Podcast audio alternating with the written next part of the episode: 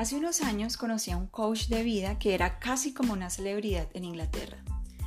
Él me invitó a salir en plan romántico y yo no podía creerlo. Fuimos a un restaurante italiano muy lindo en Londres. Yo pedí unos canelones deliciosos y él me sugirió que acompañara con vino.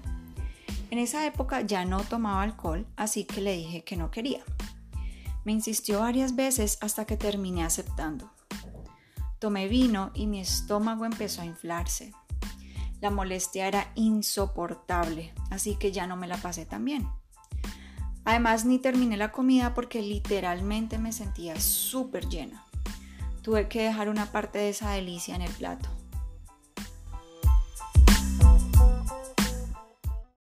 Yo acepté el vino porque no quería quedar mal con él, ni que pensara que era una complicada. Además estaba en un restaurante elegante y yo quería estar a la altura del lugar y de mi acompañante.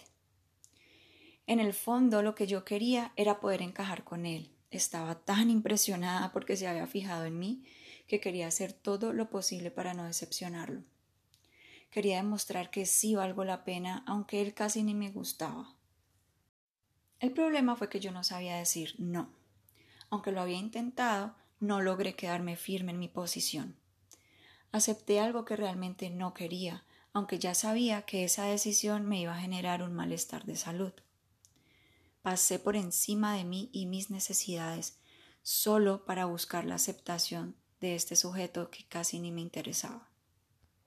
Afortunadamente, después de esa situación tan reveladora, descubrí que lo más importante es el autocuidado y el amor propio, y que tenía que aprender sobre esto para que no me volviera a pasar una situación similar en la que terminara aceptando algo que en realidad no quería y que me hacía daño.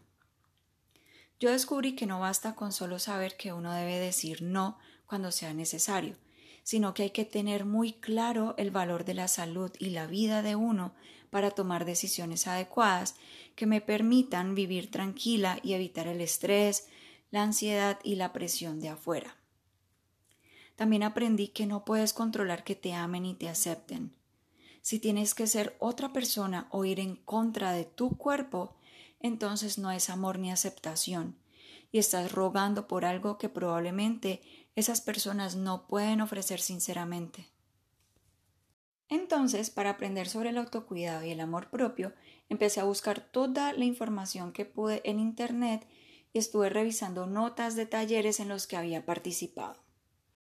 Pero después de todo eso, aún no sentía amor propio ni me motivaba a hacer alguna actividad de autocuidado, pues me daba pereza y estaba ocupada en otras actividades y realmente no me interesaba.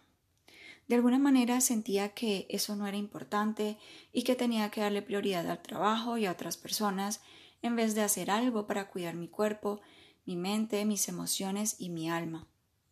Yo me sentí frustrada con todo ese proceso y por eso decidí crear un ebook en el que te explico todo lo que debes saber sobre el amor propio y el autocuidado. Tiene actividades que puedes realizar independientemente de cuánto tiempo tengas disponible. Esas actividades te ayudan a ser leal contigo misma, evitar enfermedades y conectar con lo que es realmente importante. Decidí llamarlo el botiquín de autocuidado para la mujer altamente sensible.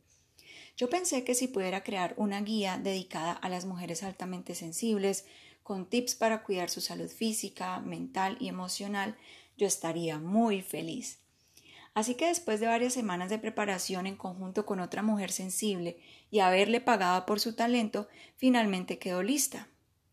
En esa guía quedaron los tips más importantes que he aprendido durante los últimos 14 años de mi vida sobre el autocuidado y el amor propio. Ahora puedo escoger actividades según mi gusto y, y según mi estado de ánimo para conectarme con este tema.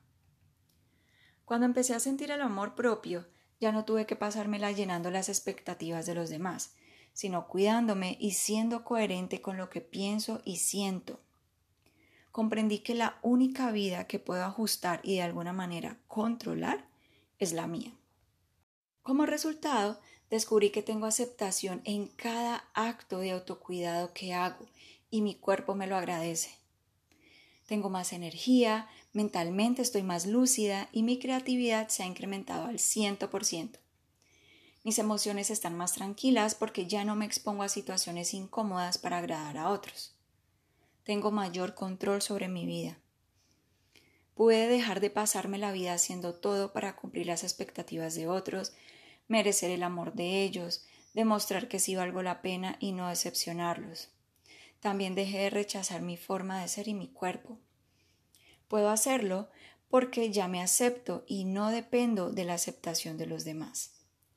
Tampoco escondo mis necesidades para que me valoren y poder encajar.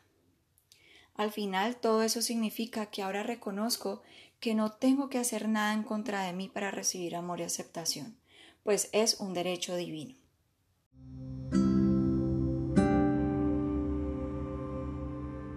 Acompáñame en el próximo episodio de Boutique para el Alma.